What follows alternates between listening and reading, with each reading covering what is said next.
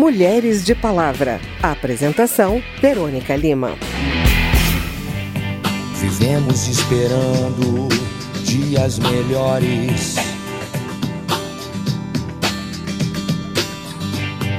Dias de paz, dias a mais.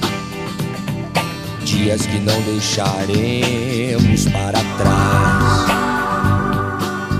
Infelizmente, a violência doméstica é tema recorrente aqui no Mulheres de Palavra. Segundo o Atlas da Violência 2020, elaborado pelo Fórum Brasileiro de Segurança Pública e pelo IPEA, Instituto de Pesquisa Econômica Aplicada, em 2018, uma mulher foi assassinada a cada duas horas no Brasil. No total, mais de 4.500 perderam a vida.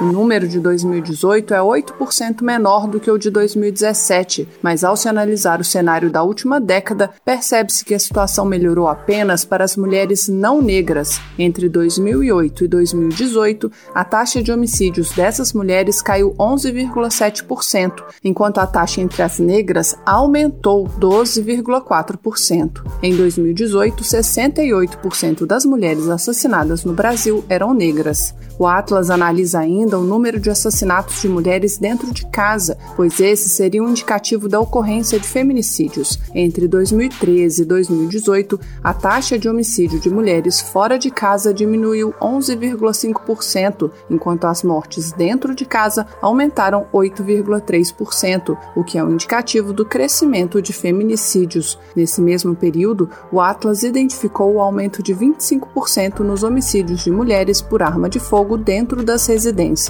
Com a pandemia do novo coronavírus, esse cenário só se agravou. Só nos dois primeiros meses da pandemia, os casos de feminicídio cresceram 22% em 12 estados brasileiros, de acordo com outra pesquisa do Fórum Brasileiro de Segurança Pública. A deputada Alice Portugal, do PCdoB da Bahia, fala sobre algumas iniciativas da bancada feminina para lidar com o problema. Como, por exemplo, a minha lei 1444, que agora aguarda a votação no Senado, o projeto 1444, que garante o afastamento imediato do agressor do ambiente familiar. Também a da deputada Sâmia, que garante que a mulher tenha obrigatoriamente por parte do Estado a garantia de abrigo ou aluguel social.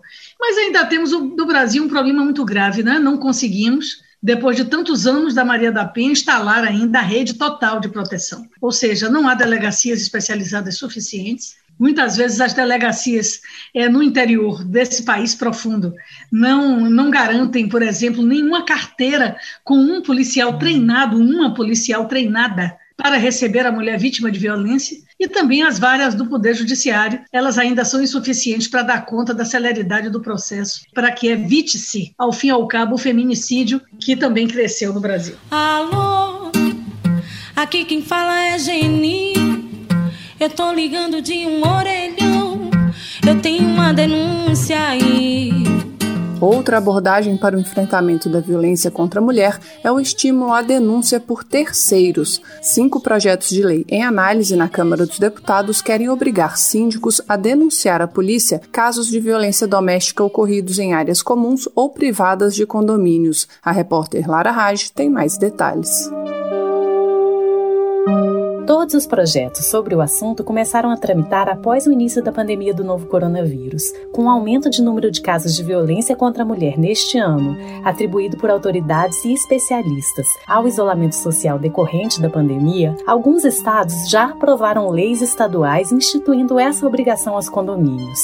Foi o caso, por exemplo, da Bahia, do Rio de Janeiro, do Distrito Federal, do Maranhão e de Minas Gerais. Há ainda leis municipais sobre o tema, como a da cidade de Teresina Teresina. Caso uma proposta desse tipo seja aprovada pelo Congresso Nacional, a obrigação valerá para todo o país. Para a deputada Rejane Dias, do PT do Piauí, autora de um dos projetos em análise na Câmara, a medida vai ampliar a proteção à mulher. No caso de Teresina, ela é uma lei mais recente.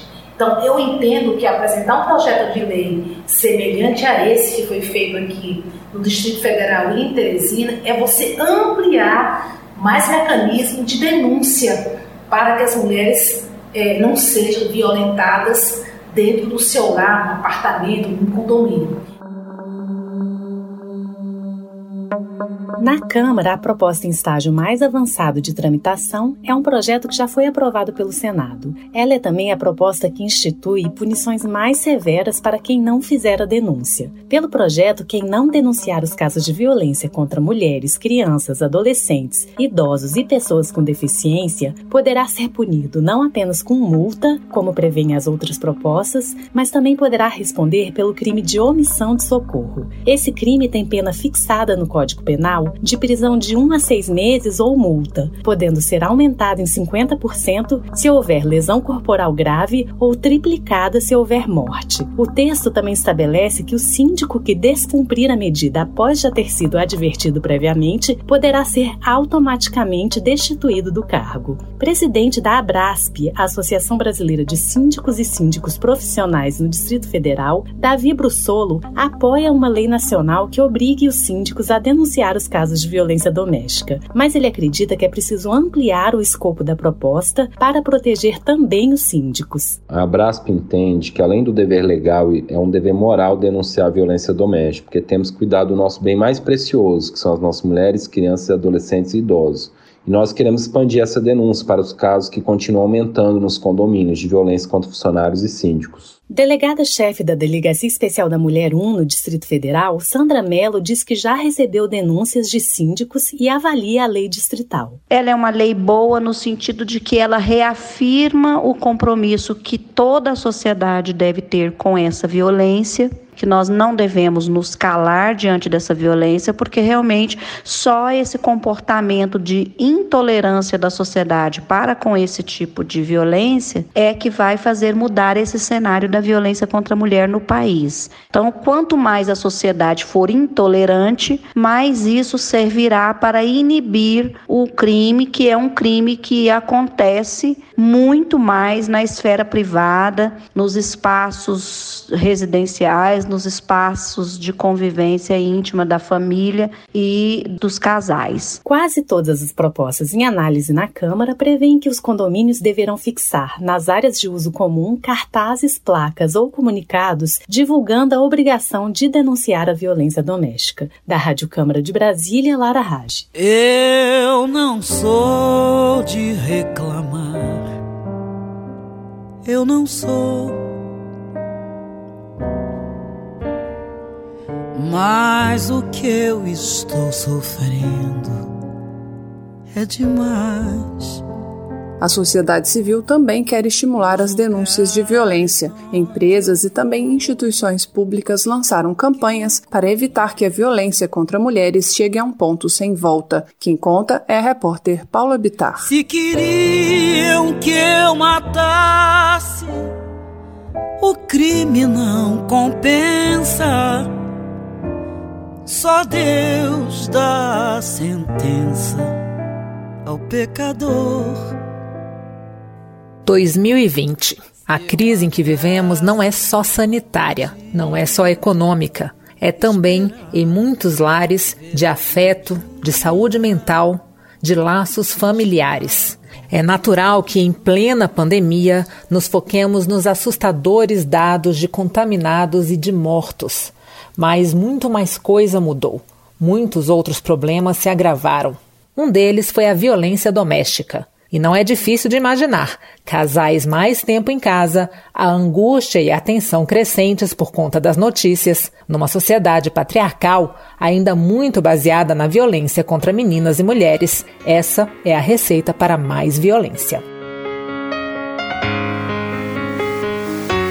Coordenadora da bancada feminina na Câmara, a deputada professora Dorinha Seabra Rezende, do DEM de Tocantins, afirma que facilitar a denúncia é importante, num contexto em que o confinamento tem tornado quase impossível às vítimas denunciar seus agressores. A pandemia aumenta os níveis de estresse, de instabilidade econômica, e sabemos que isso é um gatilho para a violência, pois os homens tendem a descontar suas frustrações é, em suas companheiras. E assim, mulheres e crianças vítimas da violência acabam confinadas com seus agressores. Campanhas que alertem sobre o, pro o, problema e facilitem a denúncia podem ajudar aquelas pessoas que estão sob vigilância constante e não conseguem denunciar quando estão na companhia do seu agressor. Mim,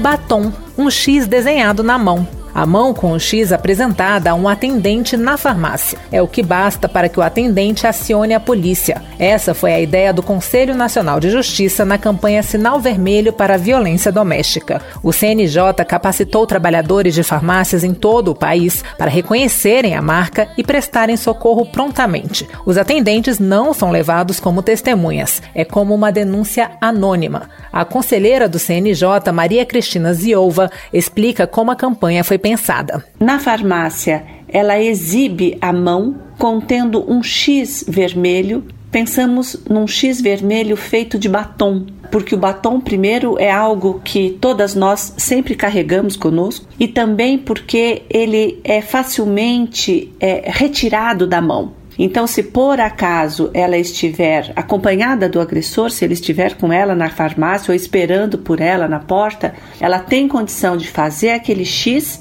e logo em seguida passar na roupa, por exemplo, e desaparecer, né, com aquela marca.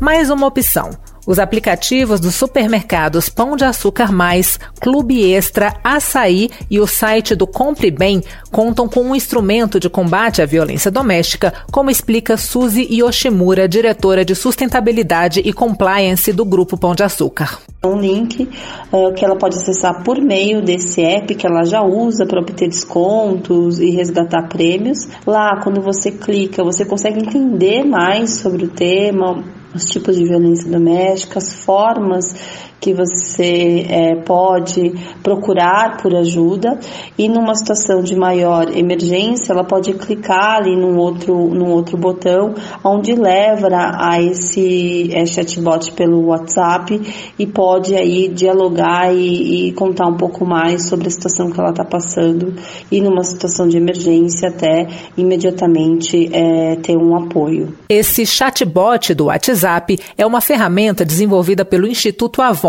Numa parceria com a Uber e a agência de publicidade Wyden Kennedy. A gerente do Instituto Avon, Mafone Odara, explica como funciona o chat. Essa assistente virtual, ela foi desenvolvida em parceria com a Uber e a Wyden e ela ajuda as mulheres de forma sigilosa e confidencial a entender se elas estão passando por processos de violência e se elas correm risco e orienta como acessar recursos, por exemplo, cestas básicas, é, transporte via Uber, se ela precisar sair no meio do dia ou no meio da noite, atendimento psicológico e atendimento jurídico. Ela usa protocolos internacionais de avaliação de risco, então ela consegue identificar qual é a vulnerabilidade que essa mulher está submetida e com esse resultado a gente consegue encontrar quais são os diferentes e os melhores recursos para essa mulher. Se você está sendo vítima de violência física, sexual, psicológica ou qualquer outro tipo de violência ou se sente ameaçada, pode entrar em contato direto com a assistente virtual pelo WhatsApp